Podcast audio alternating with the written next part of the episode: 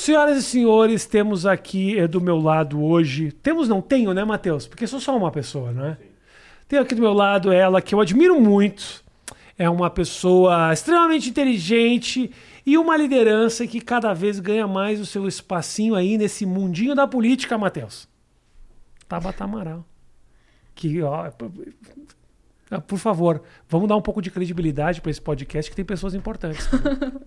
Eu fiquei muito honrada pelo convite. Muito obrigada por me que receberem. isso, tô muito feliz. Uma honra estar aqui. Muito feliz que você está aqui. A gente tem muita coisa para conversar, mas eu quero saber da onde que surgiu primeiro, Tabata, a tua ideia de entrar nesse mundo da política. Como, como é que surgiu? Isso você já era uma ah, eu quero ser a líder da Zero. turma. Assim, sabe? Eu quero ganhar não sei o quê, dirigir, administrar os recursos da Não. classe. E- Eu achei que você ia perguntar de onde tinha vindo meu nome. Quando você Pode começou. ser. Da onde vem seu nome? Meus Melhor pais ainda. assistiam a, Fe- é, a feiticeira. Então tinha a Samanta. Você não sabe o que é a feiticeira? Olha, eu sou velho, tá? Não, mas, mas é- é, não, calma. A feiticeira é Pronto. de 1950, tá? Meus pais assistiam a feiticeira, meus pais jovens. Hum. É, e a filhinha da Samanta era a Tabata. Tá. Mas respondendo a pergunta Ok, certa agora. Ok. Zero, zero, zero, zero. É, é, enfim, sou filha de nordestinos, cresci na periferia de São Paulo. E, eu digo isso porque a nossa experiência com a política sempre foi muito negativa. Uhum. Toda vez que alguém, já vou polemizar, mas Ah. vem falar de voto impresso, eu só consigo lembrar da minha comunidade. Como assim você é contra o voto impresso, É, é claro que eu sou contra o voto que impresso.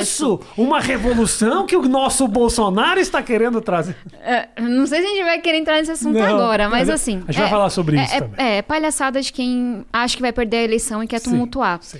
Mas eu cresci num lugar que tem compra de voto até hoje. Uhum. Então, os candidatos da região, independente de serem de esquerda, direita ou não, eles dividiam a comunidade entre si e iam lá pedir voto. E sabe, não era nenhum candidato, era o cabo eleitoral que vinha dizer em quem você tinha que votar. Uhum. Então, assim, eu cresci sabendo que aquilo não era pra gente. E aí, como mulher, você liga a TV, ninguém parece contigo. Uhum. Na escola, tanto na escola pública quanto na escola privada, que eu tive bolsa, ninguém falava comigo o que que é um vereador. Qual a diferença entre Câmara e Senado? Uhum. Então, assim, zero, zero, sabe? Minha família não fala de política. E, e foi uma trajetória diferente na educação mesmo. Eu tive muitas oportunidades na educação que conheça- começaram como Olimpíadas de Matemática de escolas públicas. Então, eu sempre fui nerd. Eu nunca fui a popular, líder Ah, da é? sala. Não. Mas eu gostava muito de estudar. Você sentava na frente, na sala Eu, de eu aula? sempre fui muito míope, então sim. é. Era uma questão de necessidade. Era uma questão de sobrevivência. Não tava querendo brilhar. Era Não uma... tava, eu era super tímida, não tava querendo brilhar, mas eu sempre fui meio míope, né? Ah, É, Mas ninguém pa- pa- passou pela cabeça de ninguém te dar um óculos naquela época, né? Cara- o óculos ajuda muito. O óculos é uma coisa, uma revolução. Vou te, eu, vou te, eu, vou te, eu vou te ensinar. Traz meu, você não conhece, é um negócio chamado óculos, Matheus. É um negócio que muda a vida da pessoa, você Ó, tem que ver. é- Incrível. Não é querendo. é, Eu tava brincando, Matheus, não precisa buscar, tava, tava zoando. Não é querendo, tipo, estragar a brincadeira, Ah. mas eu venho de uma família muito pobre. Então, tipo, a gente cresceu num escadão que no começo era uma lona que cobria. que meus pais foram construindo. Não, e não é pra estragar a brincadeira, mas. Tô me sentindo extremo mau O, o primeiro óculos que eu tive. Não, pode até cortar essa parte Tô se quiser. brincando. Claro que não. O primeiro óculos que eu tive foi, sei lá, umas freiras. Tô toda vermelha de vergonha já. Uhum. Calma. Que, que deram. Não, se deixa eu falar, deixa eu te interromper. Se eu fosse apagar todas as brincadeiras de mau gosto que eu já fiz na minha vida, eu não teria obra. Não, é que você não tinha como saber. Não, tá tudo mas, bem. mas, enfim, é, chegou um determinado momento, tinha um projeto Uhum. social que deram óculos pra mim. Amarelo, de oncinha, redondo, ridículo. É, eu passei a enxergar, mas eu odiava aquele óculos. Ah. E assim que eu tive dinheiro, eu passei a usar lente e recentemente eu operei. Assim, tamanho é o trauma meu de usar óculos. Aham. Mas, enfim, a partir de algum ano eu usava Tá. óculos na escola. Só que Mas- você tinha que sentar perto porque, É, porque não míope. dava pra Pessoa ver. míope, acho que nem com óculos Entendi. resolve direito, mas enfim. E aí, é, eu tive muitas oportunidades com professores me apoiando, Olimpíadas de Matemática, que foi uma política pública incrível, e isso me levou a um mundo que não era pra gente. Sabe, eu, eu venho de um lugar em que você cresce ouvindo, ah, vocês vão ser drogados igual o seu pai. Era isso que as pessoas falavam pra gente. Então, quem dirá sonhar um dia em ser política, sabe? Era uma questão muito mais de sobrevivência. E eu cresci numa região de São Paulo que já foi a mais perigosa, e eu me lembro naquela época, antes, enfim, da, da coisa do PCC, né, da que tinha as guerras de facções, Eu, eu via gente, tipo, morta indo pra escola, sabe? Então, a- era muito mais dura a realidade. Acho que, por um lado, é, os livros, eles quase que me abriam um mundo que não era nosso, me ajudavam a escapar. Então, isso foi acontecendo na minha vida. Vinha uma professora e me ajudava na escola pública, vinha um professor e pagava meu lanche e me incentivava. Então, a educação foi me salvando. E foi nesse mundo da educação, de entender que em determinado momento da minha vida eu estava com bolsa, fazendo faculdade nos Estados Unidos, podendo ser quem eu quisesse. E meus melhores amigos e primos e vizinhos, muitos não tinham nem terminado o ensino médio. E meu pai, que era brilhante, mega inteligente, não tinha feito o ensino fundamental e tinha morrido para as drogas com 39 anos. Então, foi isso que me fez querer trabalhar com educação. Perfeito. Porque a educação explicava quem eu estava me tornando.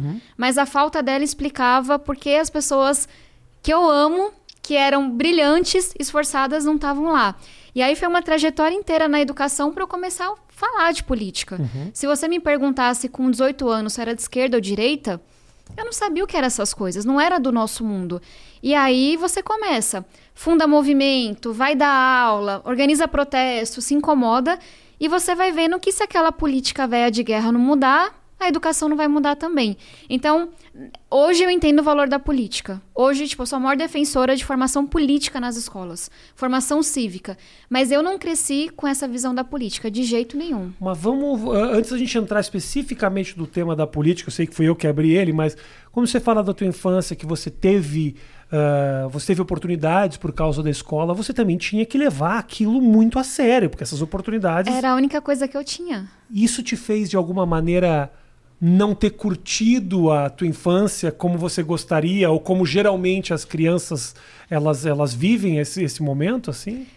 Talvez eu vá filosofar demais, Tá. mas muitas pessoas me perguntam: ah, tipo, beleza, você é super resiliente, você ralou muito na vida. É, O que, que aconteceu? E, e eu sempre respondo que, cara, eu não quero que meus filhos tenham a experiência que eu tive.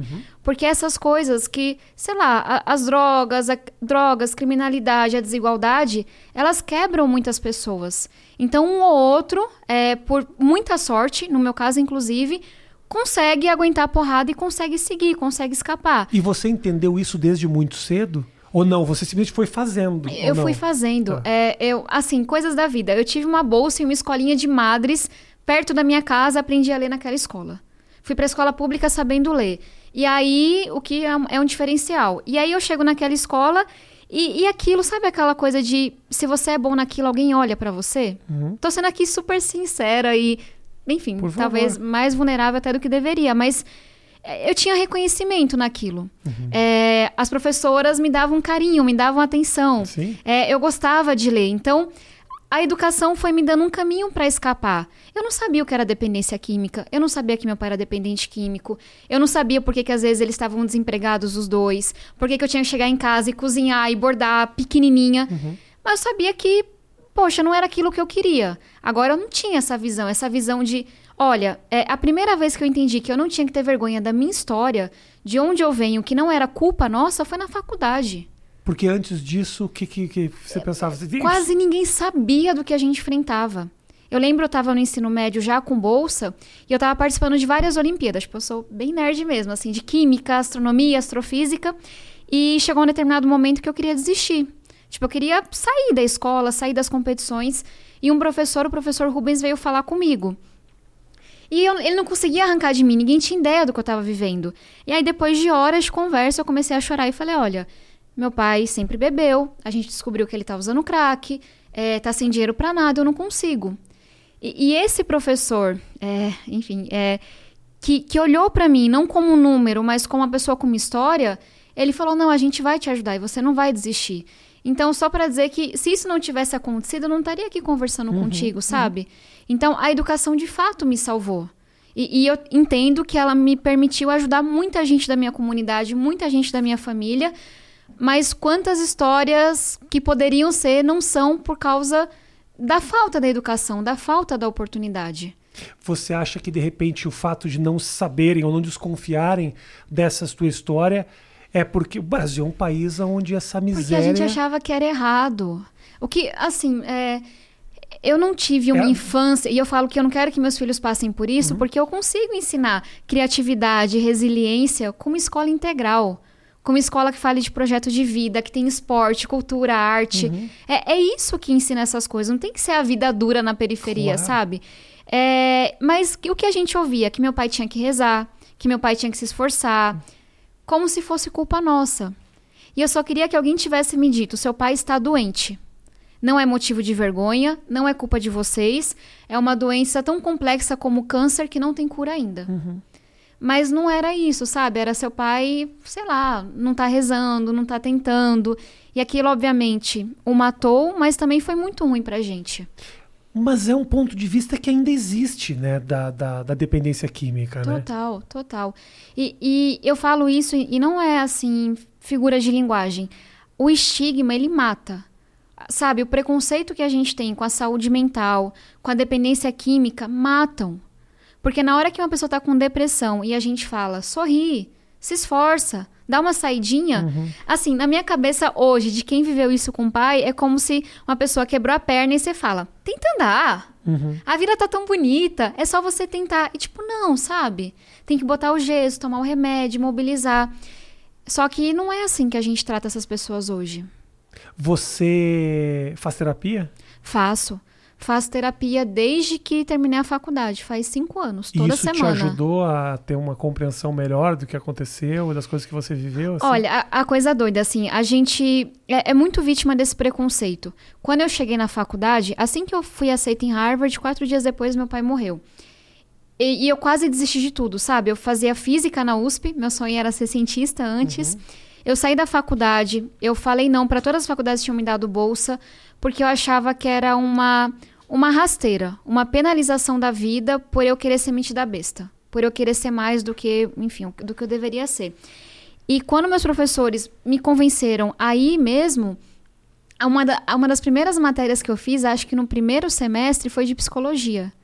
Porque em Harvard tem uma coisa muito legal. Você é obrigada a fazer oito matérias em oito áreas do conhecimento.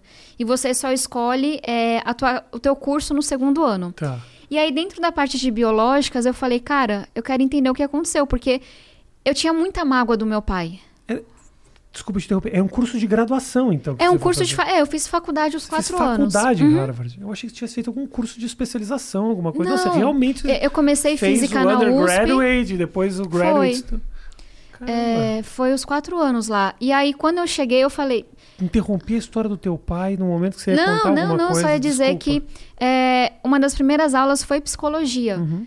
Porque eu queria entender. É, hoje é errada essa concepção, mas eu queria fazer as pazes com o que tinha acontecido, sabe? Uhum. E na aula de psicologia você vê tudo: o que é a dependência química, é, diferentes doenças mentais que existem. E a própria faculdade era muito mais avançada nesse sentido, de falar de terapia. Então, eu ainda fui uns quatro anos achando que terapia era pra gente doida. Uhum. E aí, depois de todo um percurso, eu entendi que não, sabe? Que foi esse tipo de preconceito que matou meu pai. Uhum. Então, desde que eu me informei que eu faço terapia. E é muito louco porque as ah, ah, governos, cidades, prefeituras, se tivesse uma compreensão um pouco mais empática desses problemas, a gente teria condições de lidar com ele de forma muito melhor, né? Total. As trapalhadas que se faz com a Cracolândia, com essas coisas todas, de achar que.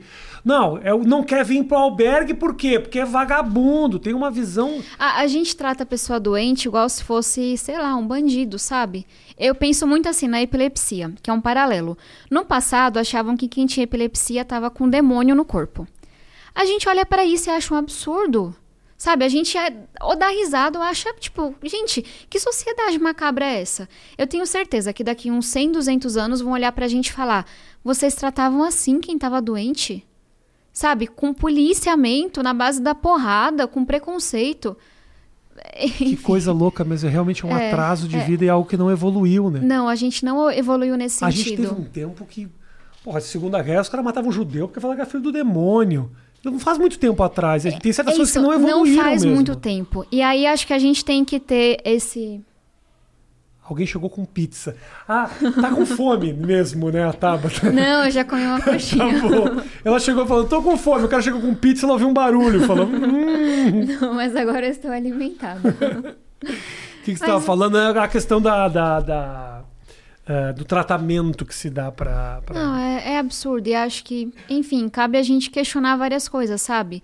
Se esse Brasil já aceitou escravidão, uhum. já aceitou que mulheres não pudessem votar, ter cartão de crédito, tipo, 30, 40 anos atrás o marido tinha que autorizar. Tem muita coisa que a gente tem para evoluir ainda. E eu acho que a maneira como a gente olha para a pessoa que tem uma doença mental, para a pessoa em situação de rua, ou para a pessoa que tem uma dependência química, ou qualquer coisa que a gente não compreenda ainda, é, isso vai ser muito abominado no futuro, muito mesmo. O quão frustrante é para você ver o momento político que a gente está vivendo, em que parece que tratar dessas questões de maneira simples virou quase que uma bandeira, assim, né? É. Quando o Bolsonaro trata é o vagabundo, é uma, trata a mulher do jeito que trata, quer dizer, é um atraso é um atraso que vai contra a luta da educação, contra a luta da evolução do ser humano, mais do que isso. Uma coisa que eu sempre brinco assim, tudo o que é caro para mim, o Bolsonaro tá contra. Então, as pessoas reclamam, mas você só fala mal, você só se posiciona e luta e eu Poxa, mas ele escolheu ir contra a área de educação, meio ambiente, direito das mulheres. Como é que eu vou ser a favor, sabe? Não uhum. tem como. E, e, aí, assim, eu sou uma pessoa muito otimista. E, e quando a gente olha para a humanidade, tem uma frase do Obama que eu acho massa, não lembro certinho, mas que ele fala: se eu tivesse que escolher qualquer ano para nascer, seria sempre o último ano. Enquanto mulher, isso é muito verdade.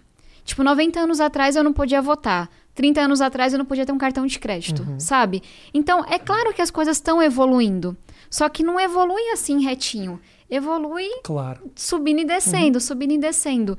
E, e é claro, agora a gente, está tá numa tendo... quedinha agora. Tá, a gente está tendo muito retrocesso em feminicídio que é um companheiro ou ex-companheira assassinar uma mulher, muitas vezes. A gente está tendo retrocesso na educação. O Ministério da Educação é um apagão. Não fazem absolutamente nada há dois anos e meio. A gente tem 5 milhões de crianças e adolescentes fora da escola, pela primeira vez em não sei quantos anos.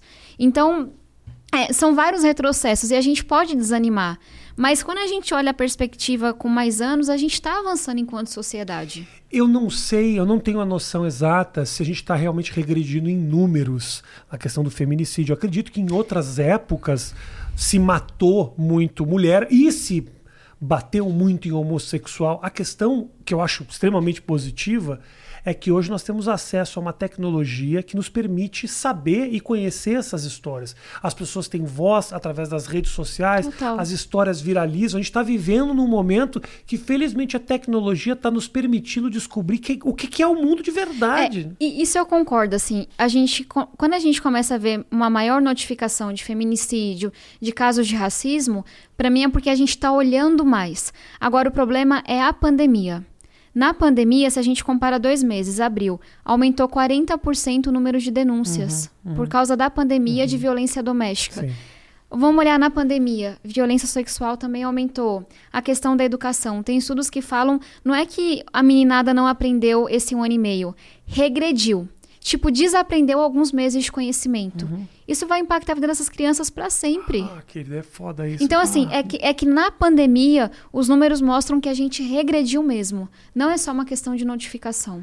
Além da violência, tudo o que você falou é muito verdade. É que as crianças perderam durante esse tempo, cara, de conhecimento, é. de, de interação, né? E... Meu filho tem. Uh, começou a pandemia, ele tinha oito anos, nós estamos, ele tem dez anos agora. E assim. E, e, e é um e, momento que cada ano importa tanto, né, para o desenvolvimento. Ele precisava muito mais interagir com outras crianças. O, o, a carência dele maior era essa, do que especificamente aprender a letra, o cálculo, Sim. a caligrafia, mas o convívio com outras crianças é uma carência do meu filho. Sempre foi é. saber lidar com a vitória, com a derrota. Eu acho que a gente Perdeu não muito, tem noção ainda do que vai, qual vai ser o impacto, mas essa geração vai ter um impacto grande. Eu não tenho dúvida disso. E, e até assim, é, o, o, Brasil é desigual, né? E aí chega uma pandemia, escancara e aprofunda isso. Tem, tem um dado que eu lembro todos os dias no trabalho: 55% dos alunos que moram em favela não puderam estudar no, no último ano da pandemia. 55%, ou seja, se você é um estudante morador de favela, de cada dois, não teve acesso, um não teve acesso à educação. Que louco. E aí tem um, um, outro dado que também eu acho muito assustador que compara quem consegue concluir a educação básica e ensino médio e quem não consegue. Quem não consegue concluir o ensino médio vive na média três anos a menos. Nossa senhora. tem salários menores, maior chance de ter uma doença grave, se envolver com criminalidade, ou seja, Uhum. é, a gente, como sociedade, ignora a educação, mas a educação é vida. E a gente vai estar condenando uma geração inteira. E eu acho que você falar isso tem uma força que, obviamente, é muito maior do que. Não acho que quem não teve a experiência de vida que você não tem não pode falar. Eu, eu não é concordo. isso. Uhum. Mas eu acho que você nasce de um lugar de conhecimento de alguém que deu a volta por cima. E seria muito. Passou, não da volta por cima, mas passou por essas questões. Seria muito fácil você se considerar. Ah, eu sou um caso qualquer e. Se eu cheguei, você também pode. A frase que eu mais, assim, que mais me dá angústia é quem quer consegue. Porque Você poderia muito bem falar isso. Mas Pensa, não é pensa. verdade. Eu- não eu é entendo, verdade. E, e, e é essa angústia. Acho que, às vezes, quando. Não subir o tom, mas quando eu me revolto com uma coisa da educação, quando eu falo contra o ministro, na hora que eu me posiciono, fiscalizo, é porque para mim é pessoal. Sabe? Não é um número, uma teoria, uma cartilha. Uhum. É pessoal. Eu conheço gente que morreu porque não teve oportunidade. Eu vi o que a educação fez na minha vida. Como é que eu vou achar graça de um, de um ministério que em dois anos e meio não faz nada? Sabe? E, e essa questão do MEC é muito grave, porque a gente tende a focar nas coisas ideológicas que viralizam.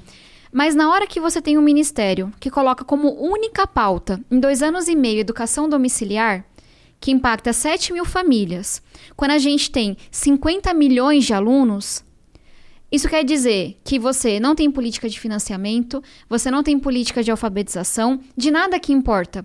E aí eu sempre tento trazer isso que as pessoas falam assim: "Ah, mas você tem, você discorda ideologicamente". Discordo mesmo.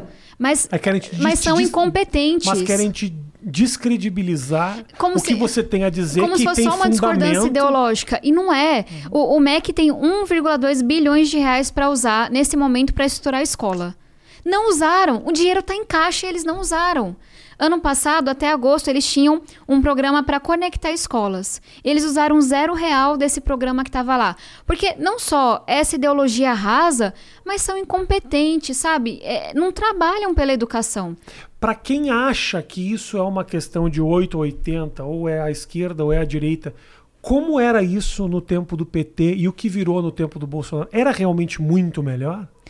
Cara, ó, a análise bem sincera. Nenhum governo nunca colocou a educação como prioridade número um. Nem PT, nem PSDB, nem MDB. Mas nenhum governo nunca desprezou tanto a educação como agora. Então, se a gente olha para é, os anos do PSDB e não para o PT, as pessoas foram para a escola. Isso é uma vitória. E, sabe, é uma vitória da democracia. Porque meu pai, ele falava muito pra gente. Na minha época, a escola pública era coisa de rico. Tipo assim, estudem sem reclamar, porque é, é o que tem.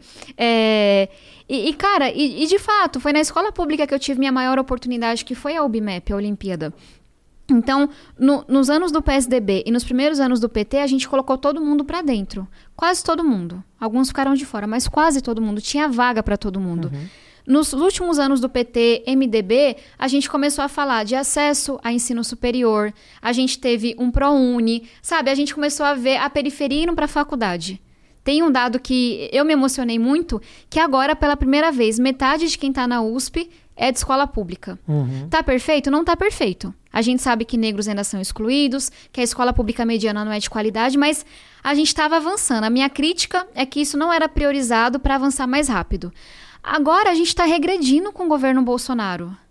A gente está em uma luta na Câmara para garantir conectividade para quem é de baixa renda, aluno. Porque aluno que mora em favela não está estudando, Sim. porque não tem acesso. Nós apresentamos um projeto em abril do ano passado, que era para ter sido implementado em abril do ano passado. Até dezembro, eu fui relatora do projeto negociando, conversando com 10 mil ministérios para poder aprovar o projeto. Aprovou com todos os votos. No Senado, aprovou no começo desse ano. Aí o presidente da República faz o quê? Veta o projeto. Aí mais uma mobilização. Chama a Uni, chama a UB, chama a Educação, chama todo mundo, professores. Conseguimos derrubar o veto. Inclusive com os votos da base do governo. O que, que o governo fez agora? Entrou com uma ação no STF para não ter que fazer o repasse, para não conectar aluno de baixa renda. Qual é o intuito? Começou em É abril. só birra. Não parece um pouco? Parece infantil. Cara, é, eu acho que é isso, assim. É eu uma... acho que tem um desprezo pela, pela educação, mas tem um tipo, não vou baixar a crina pra essa menina, não. Ah, Rafinha, pra ser muito sincera, uma- é- eu não consigo entender 100% o que é. Tipo, é maldade? É loucura? É desprezo? Eu não sei. Agora, o que eu sei é que eles estão condenando essa geração, sabe? Era um projeto que era pra gente ter implementado em abril do ano passado. Quantos alunos não abandonaram a escola que poderiam estar estudando até hoje se tivessem tido acesso à internet? Tem um lado, cara, eu tava pensando isso antes da gente começar a conversa. Todas as conversas, todos os problemas, eles acabam sempre com a mesma frase. Ah, isso aí é problema de educação, né? Então, assim, você fala de respeito a, Tudo ao, ao trans, você fala de questão de saúde, você fala questão de segurança, a criminalidade. Toda a frase final é.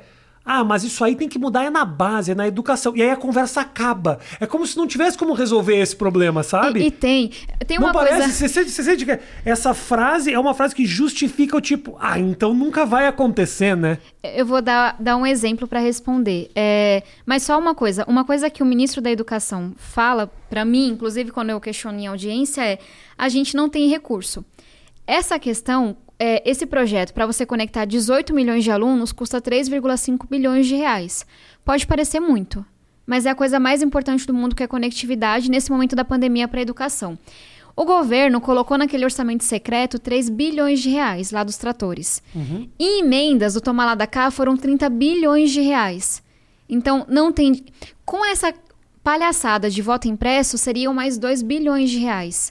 Então, não é porque não tem recurso, é porque não tem prioridade. E, e aí, quando as pessoas falam, ah, educação não tem jeito, tem jeito.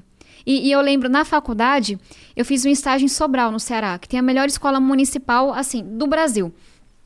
E eu me lembro de estar lá e pensar, tem jeito. Eu só precisava saber disso, tem jeito. E a gente tem hoje é, Pernambuco com a melhor escola de ensino médio do Brasil. Com escola em tempo integral, que discute projetos de vida. Então você chega lá pequenininho, ou no primeiro ano, quero ser dentista, quero ser youtuber.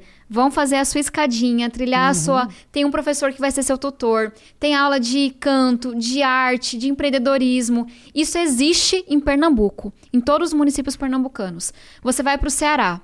Os municípios dão um show em alfabetização. Quase todo aluno termina o primeiro ano sabendo ler e escrever, ou no máximo o segundo ano. Quando no Brasil a gente tem. Chega, metade chega no terceiro ano sem saber ler e escrever direito. E aí você pensa: se o Ceará e Pernambuco conseguiram priorizar a educação básica, vocês vão me dizer que o Brasil não consegue fazer, porque Ceará e Pernambuco não são os estados mais ricos do Brasil. Longe disso. Então, assim, tem jeito. O que não tem é prioridade política. O que não tem é gente que se indigne com o que está acontecendo agora. O que que acontece que isso não vira prioridade? É, Eu tenho uma teoria. É teoria total, tipo, Tá. não, não é provada. Sendo que é tão óbvio, né, de que o processo de mudança estrutural de toda uma nação é a- a- a- nasce ali. Rafinha, uma vez é, eu ouvi do meu irmão: você não valoriza o que você nunca teve. E ele estava falando da educação, porque ele levou um tempo para valorizar a educação e para achar que faculdade fosse para ele. A maioria esmagadora da população não teve acesso à educação de qualidade. A gente tem um dado que de cada 100 que saem do ensino médio, 3, de cada 100, 3 aprenderam que deveriam em matemática. Então, assim, se a gente olha para a geração antes da nossa, dos meus pais, não puderam nem concluir o ensino médio. E aí eu acho que está mudando. Por quê? Na hora que a gente tem metade de quem está na USP de escola pública, na hora que a gente vê aos trancos e barrancos, com muito sofrimento, jovens da periferia chegando na faculdade pela primeira vez, eu não consigo achar que isso não vai mudar o voto, não vai mudar nada. Porque é uma população que pela primeira vez teve acesso à educação. Porque, vamos lá, Que sabe a mudança que isso construir escola dá voto. Qual é a minha interpretação? Porque essa geração que veio antes da nossa não teve escola. Então valorizava quem construía escola. A geração que está se formando agora foi para a escola, mas não tinha qualidade. Então vai começar a priorizar a qualidade. Porque vai ver, olha, eu me formei e não consegui um bom emprego. E não consegui passar no vestibular, tem que mudar alguma coisa. Então talvez seja muito otimismo meu, mas eu acho que não. Eu acho que a gente passou aquela fase em que a gente vai começar a valorizar a educação. Talvez tenha algo muito ah, que é muito difícil de ver, mas que eu acho que no fundo, no fundo, é o que indiretamente todo mundo pensa. Um povo educado, um povo inteligente também é um povo questionador, é um povo que se revolta, é um povo que quer participar do processo político. Talvez deixar o povo assim, com esse nível de conhecimento super básico e mais, com empregos que faça, com emprego, com o cara que tem que fazer bico o dia inteiro, que não tem tempo para pensar em mais absolutamente nada, você praticamente escraviza esse povo. Esse povo não reflete. Esse povo passa o tempo inteiro tentando o leite de cada dia. Um povo com educação e com possibilidades e com criatividade, com empreendedorismo, é um Assusta. povo que vai querer participar do processo político do país. E isso é assustador para essa turma. Tem uma coisa que, enfim, você Não trabalha sei com. se tem razão, Não, não, tem, tem- sentido. cara. Eu vou trazer um dado. O Brasil é um dos países do mundo que mais acredita em fake news. Qual, qual é a minha leitura disso? Porque a gente é um povo que não aprende a interpretar texto na escola. Nem comecei a falar de formação política, nem comecei a falar de formação midiática, que eu acho que é super importante. Mas se nossos alunos saem do ensino médio sem saber ler e escrever corretamente, sem saber interpretar um texto, como é que vão julgar uma fake news? Se perguntar se aquilo que receberam no WhatsApp é verdade ou não, checar aquela informação. Então, só pra gente entender que tá tudo conectado. Claro. Um povo que não teve acesso à educação Claro. acredita mais em fake news. Então eles não e elege alguém como nisso. o Bolsonaro. Não querem mexer. E eu acho que isso é uma corrente que ela é antiga. Mas a gente só não pode achar que isso não muda, entende? Que esse é o meu ponto. Cara, quando que a gente achava que metade de quem tá na USP vem de escola pública? A USP, quando eu era pequena, era o símbolo do elitismo, sabe? Então, assim, tá mudando. Eu acho é só que tem que mudar mais rápido. Claro. Mas eu acho maravilhoso que mude também, cara, porque de verdade, eu não sei como mudar isso, mas eu sempre achei muito injusto a USP ser um lugar de gente que estudou nas melhores escolas particulares. E aí o papo era É. E quem sempre vem de escola pública se mata pra pagar uma, se uma mata pra pagar a PUC, essas coisas. Porque, mas ao mesmo tempo, como é que vai? É, é- é difícil, eu não sei como resolver esse problema, porque o cara que consegue, eu acho injusto que uma pessoa que tenha estudado no Dante aqui em São Paulo passe em medicina na USP e vá fazer cirurgia plástica em senhora de 70 anos que quer colocar silicone, ou seja, nós pagamos o estudo desse jovem e ele não devolveu Eu- nada. Eu tenho uma proposta polêmica pra isso. Veja o que Ah. você acha. É, tem um modelo australiano que eu acho que é o melhor. Porque as pessoas falam do modelo americano, mas ele endivida muitas pessoas. Então, qual é o modelo australiano? É, todo mundo passa para a faculdade, vou simplificar bastante. E faz a faculdade, não paga, mas se em determinado momento da vida começar a ganhar acima de um patamar, só se ganhar, tem que pagar uma parte daquilo para a faculdade. Uma parte. Por que, que eu digo isso? E aí vai pagando as parcelas. Então vamos colocar 40 mil reais aqui no Brasil, 40 mil reais mensais. É um valor muito alto. Tipo, Aham. todo mundo vai concordar, né? É Sim. o teto do serviço público, é Aham. muito alto. Se você se formou numa faculdade pública e você recebe acima de 40 mil com 20, 30, 50 anos, vai ser descontado uma parte do seu imposto de renda para pagar a tua formação universitária. Eu acho brilhante. E qual é que é a crítica a esse projeto? O que, que Ah, se fala? Tem gente que fala, ah, mas a universidade deveria ser pública, você não deveria co- cobrar, etc. E o que eu respondo é, o sistema atual, ele tá quase quebrando. A gente tem que encontrar uma forma de financiar. E aí, por que, que eu não acho que é legal você cobrar, tipo, de quem é rico na hora? E se os pais não querem financiar a tua faculdade de história, sabe? Sim, sim, eu sim, acho que o justo é, se a formação que nós, como sociedade, te demos, tá te dando dinheiro, devolva uma parte. Eu acho Então, isso. assim, quem- Faz lá. isso, aprova, pessoas aprovado. É que esse projeto não é um projeto de lei, tem que ser uma iniciativa do MEC. E não tem nenhum diálogo com o MEC atual. Mas é uma proposta que eu sempre levanto, porque pensa, o cirurgião plástico, o advogado, o Faria Limer, ele vai pagar para financiar a educação do professor, sabe? É, do assistente social, que contribui muito para a sociedade com o seu serviço, mas não são reconhecidos salarialmente. Então, enfim, eu acho que essa é a melhor proposta para resolver esse problema. Quando você apresenta um projeto como esse, que me parece muito interessante, como os colegas, por exemplo, políticos te veem? Qual é, qual é o. Vou, vou mais longe. Como é que os teus colegas deputados veem a Tabata lá dentro? A- a- houve altos e baixos, né? Momentos. Quando eu cheguei, eu era menina. E aí, tipo, era muito engraçado, porque o pessoal vinha querer saber quem era o homem que tinha me colocado ali. Então era assim, mas o seu Amaral é de alguém importante? Aí eu, não, minha família vem do interior da Bahia. Mas o... você é casada com alguém? Eu não. Mas alguém financiou a sua campanha? Eu, então, foram quase 500 doadores, né? Fiz vaquinha, ninguém colocou mais do que 8%. E aí as pessoas não entendiam muito quem era eu. E a última pergunta, assim, sabe? Pronto, Ah. vou, agora vou resolver. Você é de rede social? e eu, então, no dia da minha eleição eu não tinha nem 10 mil seguidores, mas eu tive 5 mil voluntários. E aí a pessoa ficava assim, não acreditava, né? Quem é esse, esse ser humano?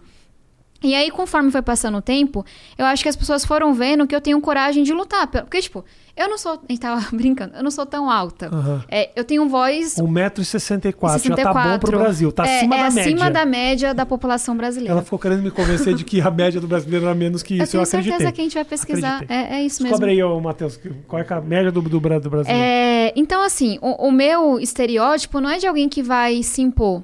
Que vai. lu- Porque é preconceito. Olham pra mim e acham que eu vou baixar a cabeça e obedecer um homem. Sendo que, na verdade, não. Sabe? Quem vem de onde eu venho e chegou até aqui é porque luta muito pelo que acredita.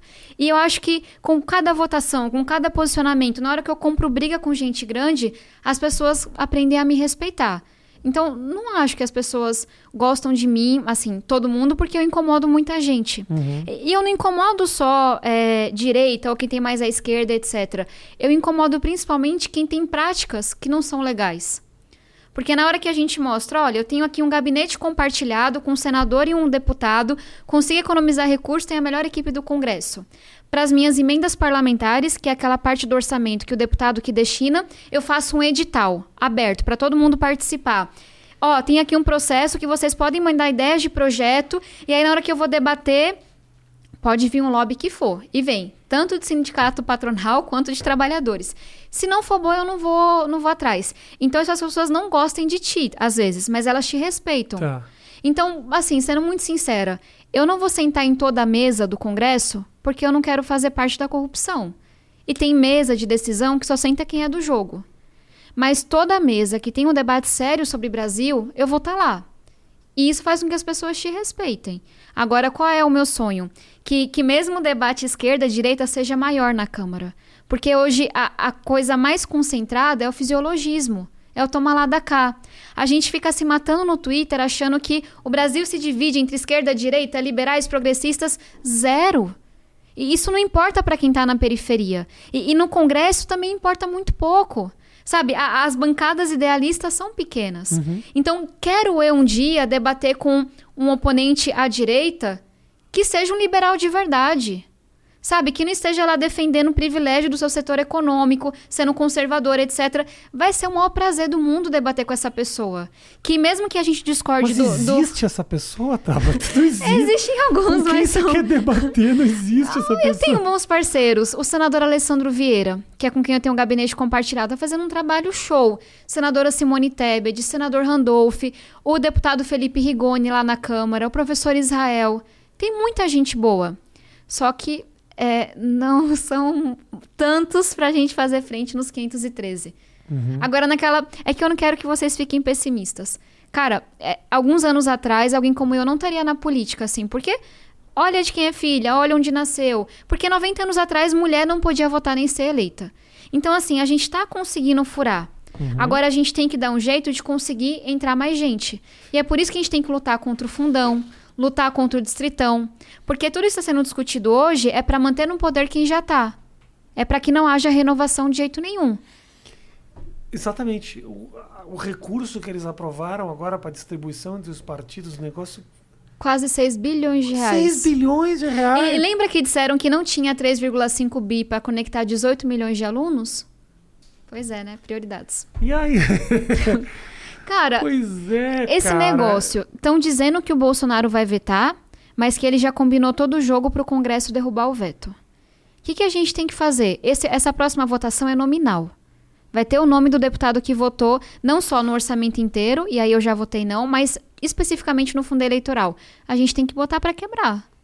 Tem que fazer pressão. Mas não teve agora na votação inicial umas figuras que saíram falando mal do projeto e votaram sim. Zambelli, A Eduardo Zambelli! Bolsonaro. O Bolsonaro, não, um absurdo. o lá próprio olhar lá. Bolsonaro. Sim. A, a base do governo votou pelo fundão. Isso foi acordado com o Bolsonaro. E aí, por que, que a gente critica? Eu não sou contra financiamento público de campanha. Eu sou contra que ele seja tão absurdamente alto e que ele não seja distribuído igualmente entre os candidatos. Hoje, como é que é? O dono do partido vai lá e coloca 2 milhões para um amiguinho, 2 É, milhões para o claro, outro, 2 milhões para o claro. terceiro. Claro, Se é para ter financiamento público, tem que ser muito menor do que é hoje e distribuir igualmente.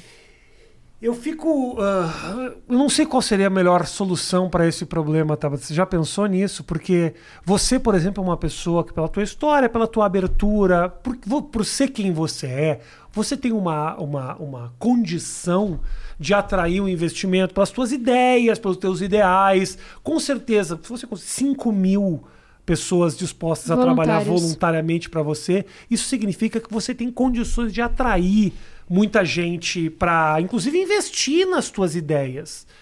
Tem outros deputados que não têm e que às vezes têm ideias muito específicas que também são importantes ou que talvez não se comuniquem tão bem eu, quanto eu você. um pouquinho. Já ouviu falar do voto distrital misto? Eu já ouvi falar, mas é uma palavra muito difícil e eu É, não entendi eu direito vou- me eu, explicaram. eu, eu defendo isso. Por quê? Fala. Só pra gente entender. O que, que eles Quer dizer, querem. eu sei, mas fala pro nosso pessoal aí. Não, vamos lá. O que, que eles estão não querendo sei. defender hoje na, no Congresso? É. O distritão. Tá. Não tem nenhuma democracia minimamente respeitável que tenha distritão. Todas acabaram. O que é o distritão?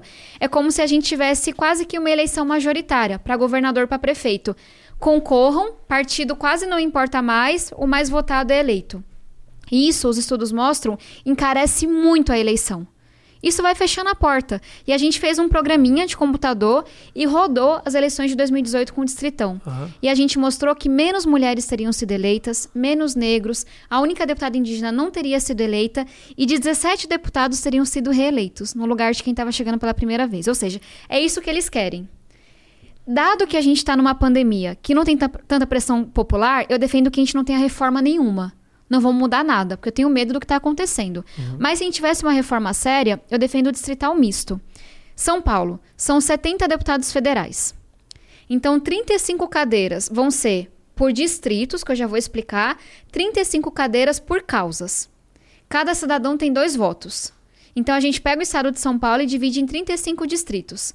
Eu não sei os dados exatos porque a gente nunca fez, mas eu acho que São Paulo seria uns quatro distritos, por exemplo, porque tem muita gente. No interior você teria distritos que são vários municípios menores.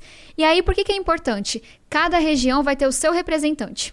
Fulaninho representa a região sul de São Paulo. Se Fulaninho não fizer um bom trabalho, a gente sabe o nome dele, a gente sabe quem que é ele. A gente sabe a, a porta de quem bater na hora de cobrar. também. Exatamente. É muito mais barato fulaninho da Zona Sul de São Paulo fazer campanha do que ter que fazer campanha no estado inteiro, como é hoje. As campanhas brasileiras são muito caras. Aham. E aí, por que, que eu não defendo que seja só distrito, distrital puro, mas defendo que seja um misto? Porque tem gente que não tem causa territorial. Eu sou um exemplo. Eu não sou deputada de uma região. Eu defendo quase que uma pauta nacional, que é a pauta da educação, das mulheres. Sim, sim. Quem está na pauta de combate à corrupção, de meio ambiente. Essa pessoa não dá conta de fazer uma campanha local. E aí tem 35 cadeiras que você pode fazer campanha no estado inteiro, mas com uma causa específica. Tá.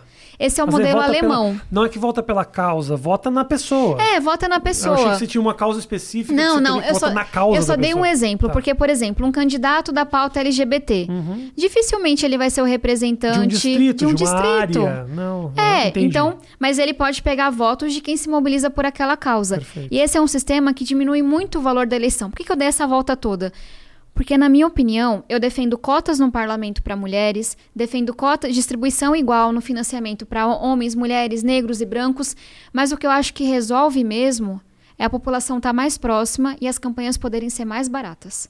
Porque na hora que uma campanha em São Paulo custa milhões de reais, tem gente que fala que é 10 milhões de reais e nada disso é declarado. Quem na periferia que vai conseguir? Porque eu tinha lá que convencer 500 pessoas a doarem para mim, enquanto algumas pessoas ou herdaram do avô ou receberam do dono do partido.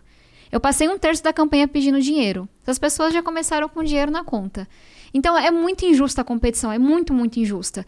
E aí eu acho que a gente tem sempre que buscar maneiras de baratear as eleições. Só mais uma coisinha que eu acho que também ajudaria. Fala mais E- de uma coisinha, não se preocupe, É porque eu não tô sendo super técnica aqui, Fica mas tranquilo.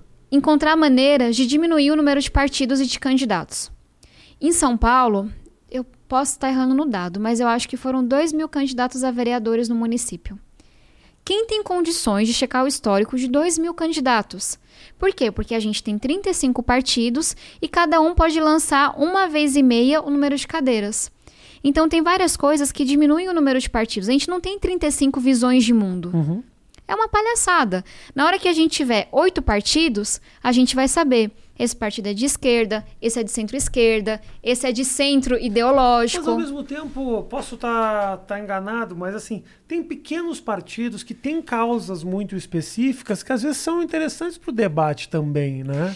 Sim. Os pequenos partidos que defendem uma causa específica, uma determinada parcela da população, eu acho que às vezes os partidos pequenos eles trazem alguma coisa para o debate público também, não? Eu concordo com isso, mas é correto que a gente em um país tão pobre como o nosso, financie 35 partidos, Concordo. 20 e poucos partidos. Concordo. Se isso for diminuir a quantidade de dinheiro que é Vai. distribuído, super top. aí- Também não adianta você tirar os partidos e pegar esses 6 bilhões e dividir em menos Não, gente. tem que aí a corrupção aumenta ainda mais, porque os caras vão ter mais dinheiro na mão ainda. Com né? certeza. Mas eu falo que é importante diminuir o número de partidos, porque hoje quem sabe dizer qual é de direita, qual... nem eles sabem dizer. É muito Então, difícil. na hora que você força a Acho ter que um nem eles sabem partido. se eles são de direita ou de esquerda também. Pois é, poxa, pessoas que pensam mais parecido vão ter que se juntar.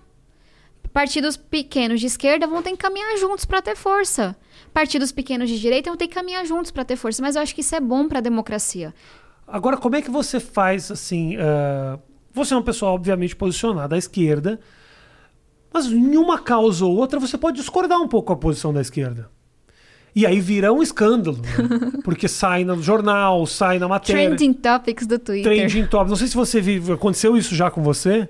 Você tá brincando. Não, né? não tô, tô- não tô. Toda semana. Jura? Me fala a última, então. Rapaz, a última. Ah, não, é verdade, eu vi isso. Falando agora, eu não, não era provocação mentirosa, não. Agora, agora eu me lembrei Não, de que realmente alguém. Quando eu falei que você ia estar aqui, eu recebi um comentário assim, que era uma galera mais esquerda falando, tipo, é, ela meio que tá onde. Ó. Eu não tava tem mentindo. várias. eu não, várias... tava, só- só- não tava mentindo quando eu falei que eu não É, lembrava. tá? É, Eu tenho muitas crises. Enfim, assim, só Ah. vou falar uma coisa séria e depois é, não- menos Fala. grave, talvez. É muito foda ser mulher na política. E, e a gente tem que sempre separar o que é a crítica do que é a violência. Tá. Eu ser xingada de puta e vadia todos os dias, receber ameaça de morte não é ok. Falarem da minha aparência, da minha vida pessoal, porque discordam do meu posicionamento, não é ok. Então, só quero dizer que eu sempre tô sendo muito dura no que acontece comigo, porque não é ok eu ter que andar com escolta como eu já andei. E esse silenciamento, essa coisa agressiva, é com as mulheres, não é com todo mundo. É majoritariamente com as mulheres. Então, só para dizer que é, eu brinco que são muitas crises, mas eu, eu tenho muita consciência que muitas delas são desproporcionais comigo, porque uma mulher jovem, que eles leem como uma menina, peitando suas posições, incomoda muita gente.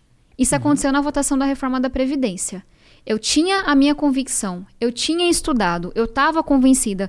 Eu sei explicar muito bem uma reforma que não impactou quem recebia menos salário mínimo, porque eu lutei para mudar a proposta do Bolsonaro. Porque chegou uma proposta, eu sentei para negociar e saiu outra po- proposta depois. Agora, eu sou tratada de um jeito pelo partido e pela esquerda que os outros sete que votaram não são. Por quê? Porque o meu voto é visto como uma desobediência. Porque eu não falei, sim, senhor, vou fazer o que está mandando. Porque eu falei o que todo mundo tinha dito que faria antes, inclusive na campanha do Ciro. Então, só para dizer que tem, tem muito machismo nesse meio. Mas dito isso, é. Só de, tem- deixa eu te interromper, só para a questão da, da reforma da Previdência. Deve ser muito duro também você entrar numa discussão sendo a favor de algo, isso, ou, ou contra, e essa história vai mudando, né? Você vai mudando. Eu sou a favor da reforma, dessa reforma da Previdência. Não, mas aí tem aqui, vamos, se a gente fizer dessa forma, se mudar isso, se mudar aquilo, se mudar aquilo. Aí você fica taxada como uma pessoa que foi a favor de uma mudança que se transformou. Eu sou eu, eu que não sou político, eu fui a favor do marco civil da internet, logo que teve. Aham. Fui super a favor, porque eu achava que era uma maneira de proteger melhor o conteúdo, que ninguém poderia simplesmente deletar as suas coisas como a, a granel, como tem sido feita. Aos poucos isso foi mudando, mudando, mudando, mudando, de chegou ao ponto de o governo falar. E se de repente criticarem o governo, será que a gente não pode também tirar do ar? Chegou nesse ponto. E eu fui o cara que foi a favor. Então eu respondi por ser a favor do Marco Civil da internet até virar outra coisa. E isso é, enfim, eu, Eu, nem separo... sou político. Meu, meu business não é esse. O Mas teu é. o que então, você assim, trouxe é muito importante, assim. É- eu venho de um lugar em que esse debate esquerda-direita não importa para as pessoas. Então, eu sinto muito, tive uma trajetória diferente. Não fui de centro acadêmico, não fui de juventude partidária, porque política não era para mim, sabe? Então, é, eu não vou chegar com uma cartilha partidária decorada que não é atualizada há 200 anos, porque não, sabe, tem o seu valor na democracia, mas eu tô mais preocupada em resolver problema. Então, na hora que. Um, um Claro. exemplo: discussão do marco legal de saneamento. A gente tem metade da população brasileira sem saneamento. O modelo que tinha não estava resolvendo. É claro que eu votei a favor. E aí, uma parte da esquerda inventa que está privatizando a água. Nada aconteceu, né? Então a gente viu que era mentira. Mas porque, poxa, na periferia eu sei o que é a falta de saneamento. Tudo bem que a sua cartilha está dizendo isso, eu respeito. Mas, ó, não está funcionando na ponta. Mas a questão da previdência tem mais a ver com que. é, eu ia dizer da conveniência política. Porque, enfim, uma das razões pelas quais eu fui pro PDT é porque eu admirava muito a gestão do Ciro no Ceará. Cara, ele fez várias reformas, colocou as contas em dia, investiu em educação e ele dizia que era um cara mais de centro-esquerda. Até porque ele estava tentando se diferenciar do Haddad naquela época. E aí ele defendeu a reforma da Previdência. E eu tinha estudado isso. E a gente sabia que, eu acho que até, 2000, até 2026, de cada 10 reais do dinheiro público, 8 iria para pagar a Previdência. Só ia sobrar dois para saúde, educação, segurança, infraestrutura, tudo. Tipo, era uma bomba, porque a população tava ficando mais velha. Então eu cheguei no debate falando, tem que fazer. Aí chega uma proposta horrível do governo Bolsonaro. Aí eu falei, sou contra essa proposta, vamos melhorar. E aí começou a negociação. Bancada feminina, bancada da educação, protege quem recebe até um salário mínimo. Resumo da ópera. A gente conseguiu uma reforma que, para quem recebe até um salário mínimo, não mudou nada. E a alíquota até diminuiu de contribuição. E aí eu falei, cara, dá pra votar isso. É duro com a classe média? É, mas olha, a gente tá acabando com a aposentadoria de político de 40 mil reais. A gente tá colocando a regra de idade pra todo mundo, que sempre valeu pra diarista, pro cobrador de ônibus, pro pedreiro. Mexia no dinheiro dos militares também? A gente não conseguiu. Eu apresentei uma proposta. Meu Mas Deus aí, o quê? Céu, A- atraso de vida. A base do governo. Mas é um absurdo isso. Mas eu apresentei uma outra proposta para a gente igualar a aposentadoria dos militares ao dos outros servidores é, e pagar o auxílio emergencial. E aí eu comecei a ser odiada pelas filhas pensionistas dos militares. Elas têm uma página contra mim, etc. Ninguém tem coragem de bater no exército, Tabata. Ninguém tem coragem por uma série de motivos. Primeiro, porque ah, é difícil, é uma base muito forte. Ah, eles têm essa pecha de eu defendo o país mais do que todo mundo. Né? Então, assim, fica difícil você bater com alguém que, a princípio, tá pronto para ir para uma guerra. E segundo, porque estão armados. Né? Então, assim. E tem influenciadores. Eu conversei com um amigo meu outro dia que deu uma cacetada no exército e eu falei, porra, que. Porra, que é isso aí mesmo. Mas eu falei, depois eu mandei uma DM, falei, cara, por que, que ninguém fala? E a gente começou a conversar sobre isso. É difícil pra caramba, porque daqui a pouco o cara tá batendo na minha porta. O Felipe Neto, outro dia foi a polícia, a polícia foi bater na Foi. porta do cara porque ele fez uma crítica ao governo. Então, assim, a gente tá vivendo num momento, Um momento em que estranho. o presidente da República, um tempo atrás, falou que a ditadura matou pouco. Até que ponto isso pode chegar? Será que um dia eu não posso sair na rua depois que critiquei o exército, tomou um tiro na minha cabeça e parecer que foi um assalto? Então, assim, mexe na tua, na tua segurança física, mas, cara, é um absurdo, Tabata, que a população brasileira pague filho, neto de militar, para gerações e gerações de pessoas que a gente financia. Eu me lembro quando, quando começou a discussão da, da- da- a respeito da Previdência, a porcentagem do gasto com Previdência que ia para os militares era absurda. E, e foi isso, assim, a proposta que a gente votou, mais da metade dela é do topo. Que a gente tirou de 40 mil, de quem recebia, sabe, super aposentadorias. Só que tem aquela coisa de discurso ideológico. A esquerda falava, cara, não vou entender que não é a mesma reforma. Porque, ó, como que é foda. Ah. A- o pessoal de oposição colocou vários pontos. Se isso aqui mudar, a gente. Se, se não mudar, a gente não vota. Tudo a gente conseguiu na negociação. Mas é o que eles falaram, é discurso, é narrativa. E aí já vamos pensar na eleição. Aí na época o Lula estava na prisão, Ciro queria ir para a esquerda. Não, não dá para votar. E aí ele me liga e fala: não consegui falar com o você tem que votar contra. Mas e a minha convicção? E as mudanças que eu ajudei a fazer? Aham. E eu acho que isso se conecta com outra coisa que você estava falando, que é. é, E eu você acho acabou que... votando como? E aí eu votei a favor da reforma que a gente Ah. tinha feito no Congresso. Tá bom, tá bom. E aí um terço da bancada votou, mas eu fui chamada de traíra, Traíra. foi ameaçada, Isso. a confusão toda. Mas hoje eu, eu consegui dar justiça para sair do PDT. Porque até o Barroso falou, teve violência política de gênero no que fizeram com a Tabata. Colocaram minha vida em risco por um posicionamento político, de narrativa. E, E isso, você sabe de onde saíram essas ameaças? Tem ideia? Não precisa falar eu isso. mas- tenho vários processos correndo. Entendi. Então vamos saber um dia. Perfeito. Espero, né? Mas o que eu ia dizer, qual é a minha maior crítica, assim, da sociedade brasileira? A gente é muito corporativista. É, as pessoas não querem abrir mão dos seu seus privilégios e tem muito privilégio no, no Brasil. E, a- e- e é importante dizer que isso é da esquerda à direita. Tem muito privilégio nos militares? Tem. No alto escalão. Porque a gente também não pode generalizar. Servidor público não é tudo igual. Professor, policial, enfermeiro é mal remunerado. Uhum. Agora tem gente que já entra ganhando não sei quantos mil reais. Que sabe, que é progredido sem uma avaliação. Então, a primeira coisa na, mi- na minha cabeça é não generaliza. O serviço público é um mundo. As Forças Armadas são outro mundo. Agora tem muito privilégio no alto escalão. Hoje, generais que estão no governo estão recebendo super salários que são inconstitucionais, acima de 40 mil reais. E vão dizer que são contra privilégios? Então, tem um problema aí. E eu acho que essa questão da gente ser meio corporativista na esquerda e na direita.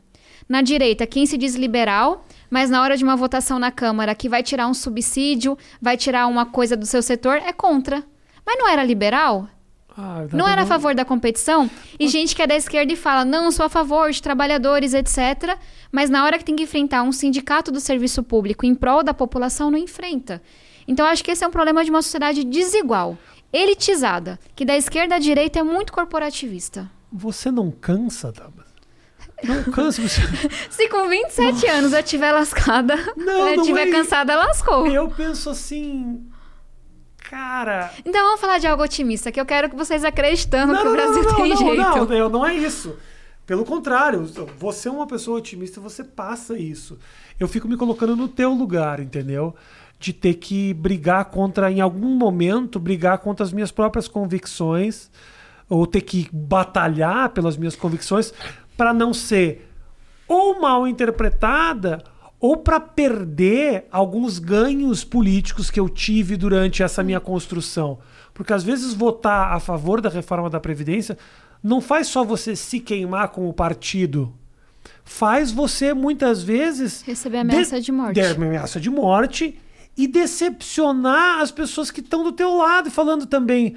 Pô, Tabata, mas assim. ah, Mas é uma escolha. você- é uma escolha. E assim, você tem que ter muito, muito, muita força Tem, pra... tem uma coisa que um deputado mais velho me falou que eu acho que é muito verdade. Quando você entra, ele falou assim: você tem que escolher se você vai ser amigo dos de dentro ou dos de fora. Ou seja, se você vai entrar no jogo e um dia vai ser presidente da Câmara e um dia vai ser líder de um super bloco, ou se você vai saber que você não vai estar em toda a mesa, mas que você vai estar seguindo os teus valores. Eu escolhi estar do lado de fora. E aí eu respondi para ele, mas aí tem uma segunda escolha. Você vai querer estar do lado do interesse que é organizado ou do interesse que é difuso? Porque o interesse organizado garante a tua reeleição, é a ONG, é o sindicato patronal, é o grupo de que tem empresários, os é mesmos interesses, que você sabe o que, que vão eles te dar um querem. voto, Aham. é simples, ou você vai por interesse difuso, que é uma galera que não sabe que você existe muitas vezes, que não tá nem aí pra essa disputa entre esquerda e direita, que tá passando fome, sem educação, sem emprego como tá hoje. Eu escolhi que eu lutaria por interesses difusos. E, e é uma escolha. E, e não, não tô- gente, e tem interesse concentrado que é relevante e às vezes vai ter meu apoio, mas não é uma coisa incondicional. E aí que eu tô dizendo que é uma escolha. A vida me deu oportunidades na educação.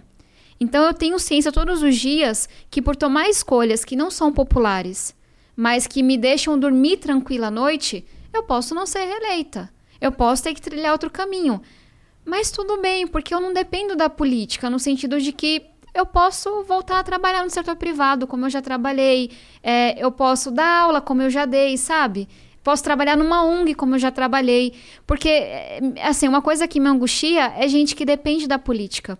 Porque aí depende de sempre ser reeleito. E aí isso faz você comprometer ou a tua ideologia ou mesmo, até mesmo seus valores. Você precisa correr riscos, mesmo defendendo os teus ideais, de perder E, e, Rafinha, força política. Eu não tô né? dizendo que eu não erro. Tipo, eu erro muito. Agora, eu me comprometi a só errar tecnicamente. Vou errar em muitas votações, não tenho dúvida. Diz uma que você errou. Tem um projeto que eu acho que a gente errou em apresentar. É, aquelas coisas que eu não sei se é bom dizer em entrevista, mas Ah. a gente apresentou um projeto de combate a fake news. Eu, o senador Alessandro Vieira, Felipe Rigoni. E aí, quando a gente apresentou, é, muitas pessoas vieram falar: Isso aqui é uma merda, tem muita coisa errado. Aí a gente foi, ouviu todo mundo, fez audiência, etc. E apresentou um segundo projeto muito melhor, que é essa questão: rede social pode moderar conteúdo ou não? Porque hoje o Facebook derruba um post e não explica pra gente por que derrubou. E o usuário não pode ir lá e abrir um processo para questionar aquilo. E a gente tentava criar regras. Tem que ter um processo, tem que notificar, tem que ter uma razão. A gente não sabe quantos perfis fakes o Twitter derruba, quantos robôs.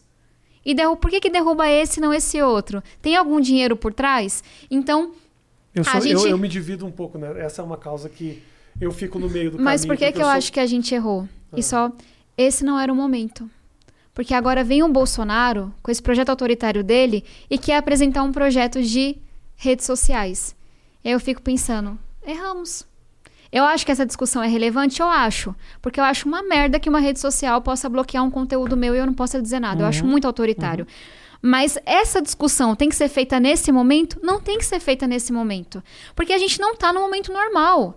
A gente está com um governo criminoso, autoritário, sem limites, que coloca a nossa democracia em risco todo dia. Então, só para dizer, foi um erro técnico. Se eu pudesse voltar atrás, eu não teria apresentado esse projeto, porque eu acho que a gente não fez a leitura correta do momento. Mas não foi um erro de valores. Uhum. Eu não apresentei porque alguém fez lobby, porque alguém pagou. Sim. Então, só para dizer, vou errar sim. Agora, o, o meu comprometimento comigo mesma é não errar nos valores. Agora, ninguém é perfeito e, e eu trabalho para aprender cada dia mais e, e não fazer besteira, sabe? Mas é tua vontade ah, ter uma carreira política longa, assim? É, Eu tenho um sonho que não é muito. Enfim, é, Ah. quais são meus heróis? Anísio Teixeira, Darcy Ribeiro, Paulo Freire. Qual é meu sonho? É, e todo sonho tem uma coisa de. Um, um quê de, enfim, você se achar, né? Então, qual é meu sonho que é de muito longo prazo? Você tá muito preocupada com você parecer que tá se achando. Se acha, você é foda mesmo, pô. é, Fala, meu eu sou, eu sonho. sou, eu sou legal, pô. É, é que bem velhinha Ah. eu possa ser. As pessoas olhem pra minha trajetória e digam: a Tabata lutou pela educação igual esses caras. Sabe? Ela trabalhou para que a gente tivesse a melhor escola pública do mundo. E essas pessoas, elas estiveram na política, mas elas também estiveram na universidade. Elas também fizeram outras coisas. Então, eu não tenho assim um sonho, tipo, ah, eu quero ser isso e aquilo, e presidente não sei o quê. Mas eu tenho o sonho de lutar pela educação pública. Se isso vai me levar a uma prefeitura, a um Ministério da Educação, ou vai fazer com que eu permaneça no Congresso, ou que eu vá para outra área, eu não sei. Mas é esse o meu sonho é, ousado, me achando, entre aspas. Isso, ah, lutar pela educação, posso estar errado, mas não me parece que inclui planos de poder executivo, assim, prefeita. Depende do que eu vou entender. Teve um momento na minha vida que eu entendi. Olha, eu consigo. Que é o que eu entendo hoje. Onde eu consigo atuar mais nesse momento, na minha opinião, é fiscalizando o MEC.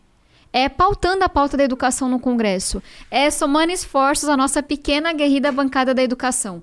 Se lá na frente eu entender que eu posso a- fazer avançar a educação em um cargo executivo, eu vou. E se eu entender que não, eu não vou, entendeu? Ah. Mas é. É porque a gente se acostumou com essa ideia de é vereador, é deputado estadual, é deputado federal, é prefeito, é governador. Eu não acho que tem que ser assim. Sabe, não, é- não é um- um- uma carreira com degrauzinhos. Então, se eu entender em determinado momento, vou sair da política e vou pra comunicação. Porque aqui eu posso ajudar mais a educação. eu Sim, vou. Sim. E tá tudo bem, na minha opinião. Que bom. Mas, que bom, enfim. que bom. Eu acho que não ficar apegada à carreira te faz ter liberdade para lutar pelo que você acredita. Exatamente, porque se eu estiver pensando só em reeleição, eu não teria votado a favor da reforma da Previdência, eu não teria votado a lei do saneamento. Agora, o poder deve ser muito atraente também. Você tem um poder.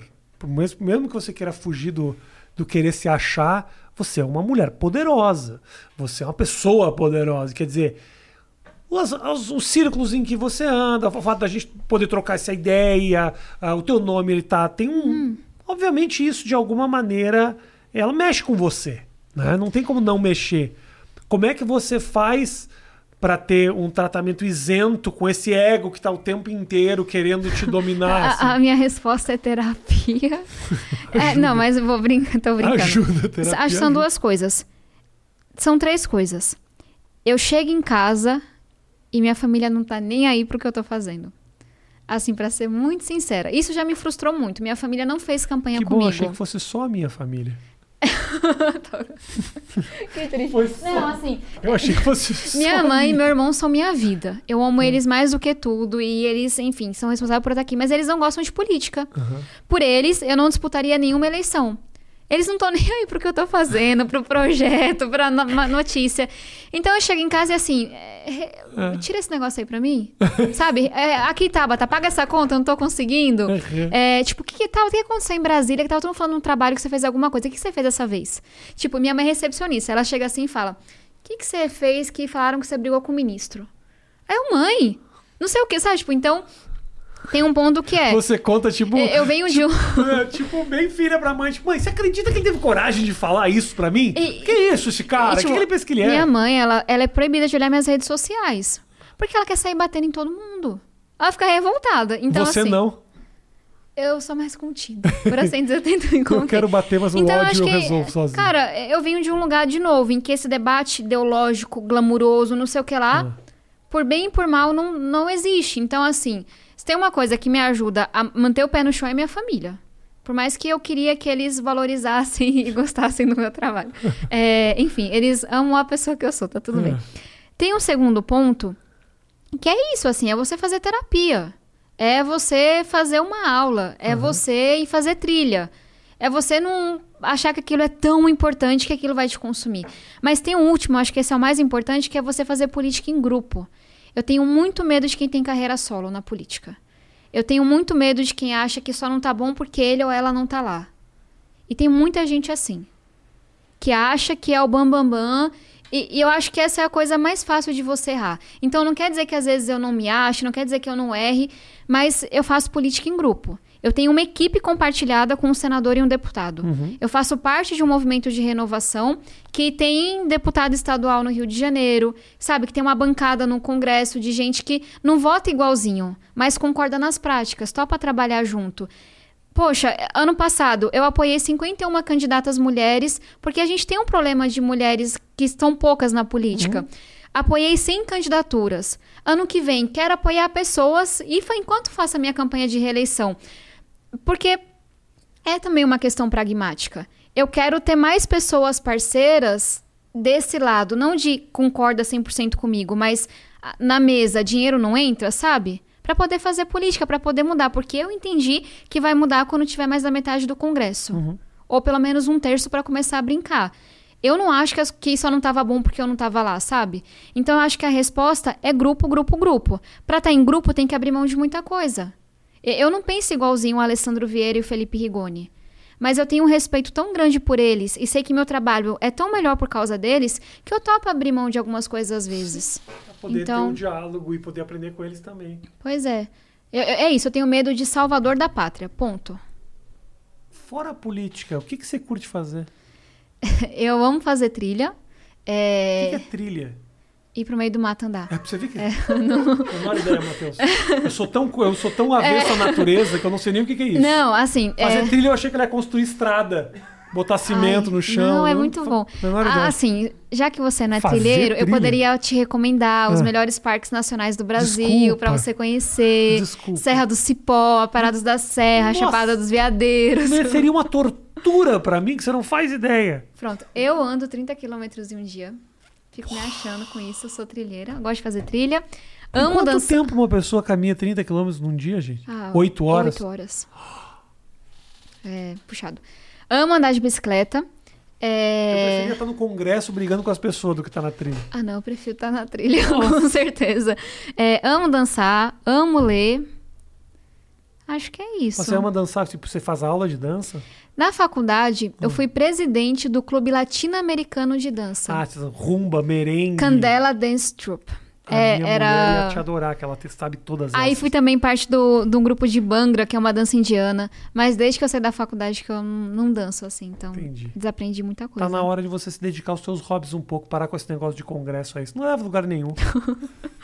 Tem, tem uma pandemia, né? É, que também- nos também impede atrapalha. de tirar férias. Atrapalha, atrapalha. Mas acho que é isso, assim. Eu amo viajar, amo fazer trilha. Acho que eu- o que eu consigo mais manter é trilha. Boa. Nem que seja assim, vamos pro sítiozinho, que eu faço isso muito com meu namorado. Vamos pro sítiozinho, que fica meia hora, dá uma volta e dá 8 km. A gente faz isso. Mas é que em Brasília não tem trilha, né? É reto, não, tem, tem que caminhar em Brasília. Você vai pra caminhar em Brasília? Não, né? Não. As quadras são Mas em igual, Brasília, eu ando no parque, é Saracubitcheck. Eu sei Dá qual é 12 que é. quilômetros de bicicleta. Ah, eu sei qual é que é esse parque. O parque é bem da hora. Mas é assim, né? Um cimentão em volta do parque. É isso que você faz, né? É, tem É, umas um árvores, tem uma graminha ali. Brasília é um negócio deprimente, cara. Mas, tipo, a, a natureza me, tipo, me energiza eu muito. gosto muito do entorno de Brasília. Gosto. Santa Maria, Gama.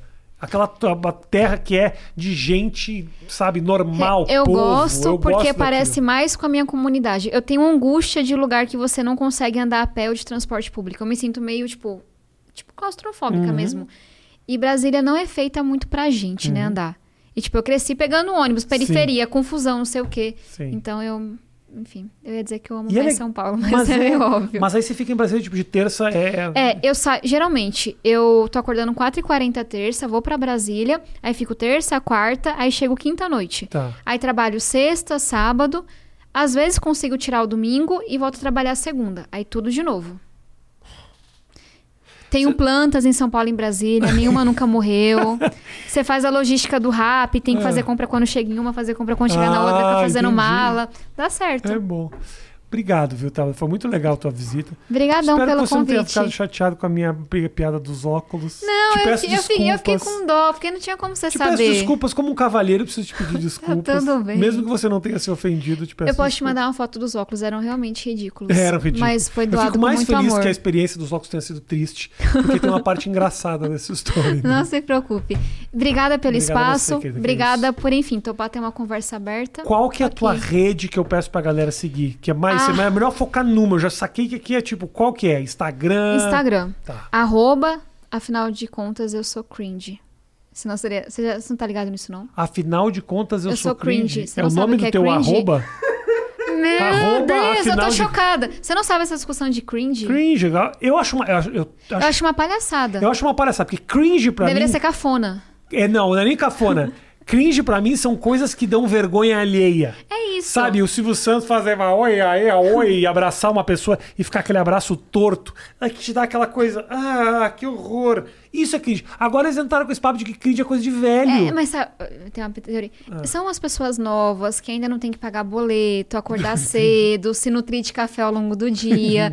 Elas vão ficar mais velhas, as responsabilidades vão chegar, É. entendeu? Tá tudo bem. Eu fiquei muito chateado com esse cringe, porque mudou o sentido da palavra. Mas enfim, eu ia dizer que porque eu sou cringe, não Ah. é TikTok, é Instagram, Tá, é arroba Tabata Amaral. Gosto de Harry Potter, eu sou doida por arroba dela era café. arroba, é porque eu sou cringe. Não! Mas um beijo pra todos vocês, obrigado pela audiência. Segue a Tabata, o link tá aqui na descrição. E sabe que segunda, quarta e sexta sempre tem episódio novo do Mais Que 8 Minutos. Beijão. Beijão. Valeu!